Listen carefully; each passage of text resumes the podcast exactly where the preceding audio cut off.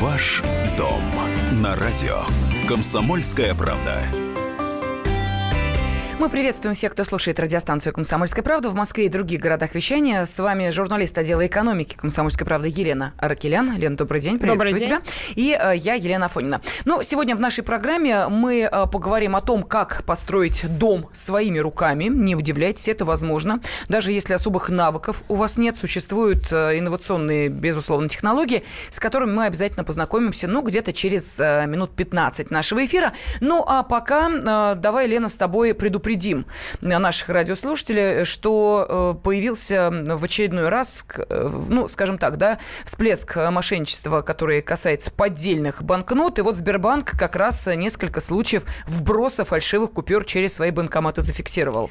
Э, да, была такая история. К счастью, таких купюр было немного, и сам банк их обнаружил и об этом предупредил своих, ну и не только своих клиентов, банкомат, банкоматами Сбербанка много кто пользуется.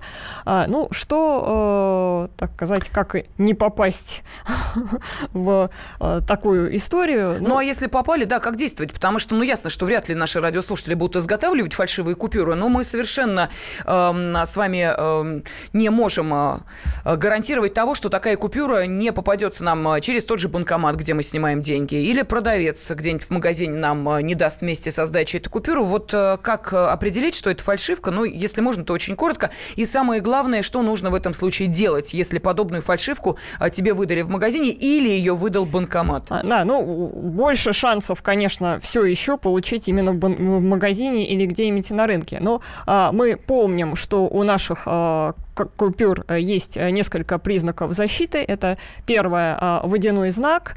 Он Э, допустим, на тысячной купюре это голова Ярослава Мудрого, да, а, то есть она нарисована на сам, самой купюре, и плюс еще на так называемом поле а, она а, в виде водяного знака, который, ну, на просвет вы его увидите. И так, соответственно, а, на других купюрах а, аналогично. То есть то, что там угу. нарисовано на самой купюре, где-то должна быть, должен быть водяной знак с этим же а, обозначением. А, также ну, у нас с 2004 года на всех купюрах есть защитные нити обязательно. То есть э, она опять должна, обязательно должна а, присутствовать на а, фальшивках. Иногда пытаются ее как бы э, там не сама нить присутствует, а ее имитация. Угу. А, и... Ну, такая металлическая полоска, которую э, приклеивают, я не знаю, или каким-то образом вживляют в само тело этой купюры и э, выдают тем самым вот эту вшитую металлическую полосу за реально существующие на купюрах. Но в данной ситуации, если говорить о подделках, которые зафиксировал Сбербанк, там несколько по-другому действовали, брали купюру, разделяли ее на несколько частей и затем уже э, склеивали, э, вынимая снимая одну из частей, заменяю ее на вот э, как раз такую фальшивку. То есть вся купюра на 90% была реальной, 10% фальшивки. И далее вот э, таким образом из э, вот этих оставшихся кусочков склеивали на полную купюру. Слушай, у меня такое ощущение, что я сейчас, знаешь, это, ликбез для фальшивомонетчиков провожу. Но нет, это официальная информация Сбербанка. Кстати, уже сказали, что можно не волноваться. Представитель Сбербанка пояснил, что информация о всех случаях передана производителям банкомата. Все дело в том, том было, что банк, э, банкоматы принимали фальшивки из-за проблем с проверкой машиночитаемых признаков на купюрах. Но вот сейчас проблема устранена, так что будем надеяться, что э, фальшивки нам в руки не попадут. Ну а если все-таки попали, нужно бежать а, ну, э, Сбербанк. Все-таки, да, а, все-таки, если у вас есть какие-то сомнения, то, э, скорее всего, э, при нынешнем уровне техники вы, наверное, вряд ли их увидите вот невооруженным взглядом, да. И если у вас есть какие-то сомнения, сомнения, пусть вам в самом банке проверят э, с помощью вот этой специальной техники, как эту купюру, настоящая ли это купюра, потому что а если вы с ней придете в магазин, ну, это уже будет другая история, то есть э, получается так, что вы как бы ее запускаете. Лен, ну тут волнует других да. следующее, что если мы эту купюру получили через банкомат, э, мы ее отдаем на проверку, выясняется, что она фальшивка, вам же деньги-то не вернут. А, ну, ну э... да, все, прощай купюра, пусть и деньги фальшивые. Ну и, соответственно, прощай финансы. Значит, в этом случае надо предъявлять, надо запоминать, если, ну, если у вас остался чек от операции, uh-huh. да, на нем есть номер банкомата, на нем есть данные того банка, который вам эту купюру выдал, и вы можете предъявить по этим данным претензии вот этому самому банку, что вы от него получили фальшивую купюру, и пусть он, ну, как-то компенсирует, компенсирует возместит. Финансовые потери. Ну, а для этого, конечно, желательно брать именно вот чеки из банкоматов, чтобы у вас остался какой-то документ о том, что вы действительно там брали деньги. Да, ну, а поскольку, как вы понимаете, уж на что потратить деньги мы найдем, и вот многие сейчас внимательно следят за тем, что происходит на рынке ипотечного кредитования, и, в частности, какой-то такой определенный ноту оптимизма добавила высказывание главы Минэкономразвития Максима Орешкина, который сказал, что в следующем году стоит ждать снижения ставок по ипотеке. Вот насколько это возможно, с этим вопросом хотелось бы обратиться к вице-президенту Международной академии ипотеки и недвижимости. С нами на связи Ирина Раченко. Ирина Станиславовна, здравствуйте. Здравствуйте. Как вам, э, собственно, прогнозы Максима Орешкина? Действительно ли э, можно будет ждать снижения уровня э, ставки по ипотеке чуть ли не до 8%? Спасибо за вопрос. Конечно же, если будет на то политическая воля, то это возможно. Более того, когда ставки были по 19-20%, в 2014 году ипотеку все равно можно было взять по 12, 13, 14. То есть они были все равно ниже рынка. И сейчас, безусловно, мы можем увидеть снова повторение этого тренда, когда ключевая ставка 9%, а кредит выдается под 8%. Ну, еще вообще-то наша банков должна быть пару процентов. То есть рыночная ставка на сегодня это 11 процентов. Но, опять же, если будет политическая воля, э, благодаря различным там, манипуляциям с госбюджетом в том числе, можно увидеть действительно предложение по 8%.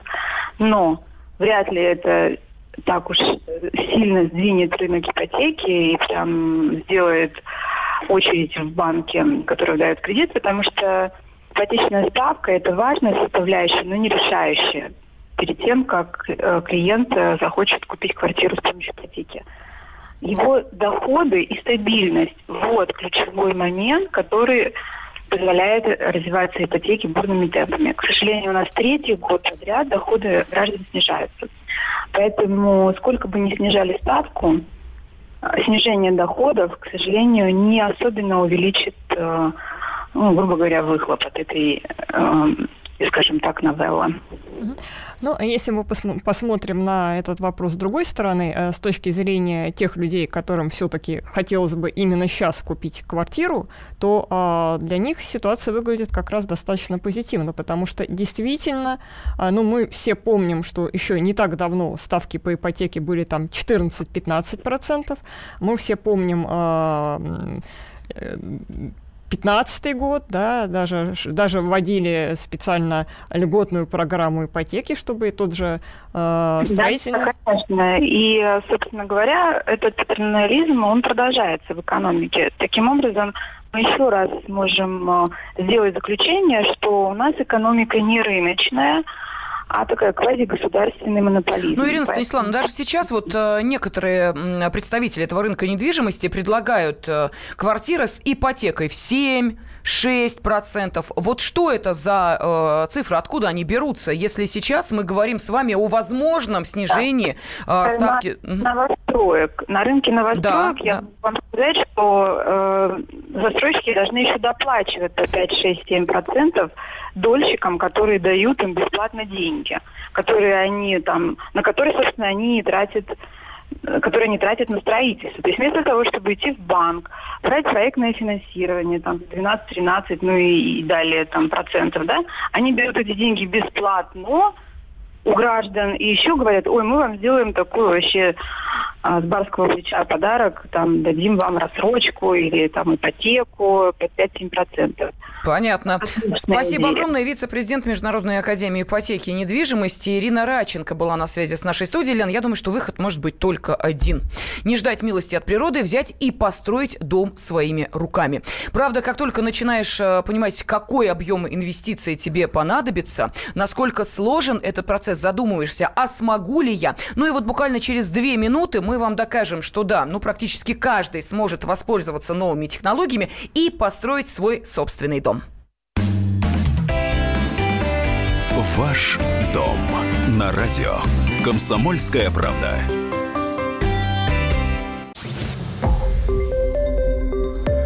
Радио Комсомольская правда.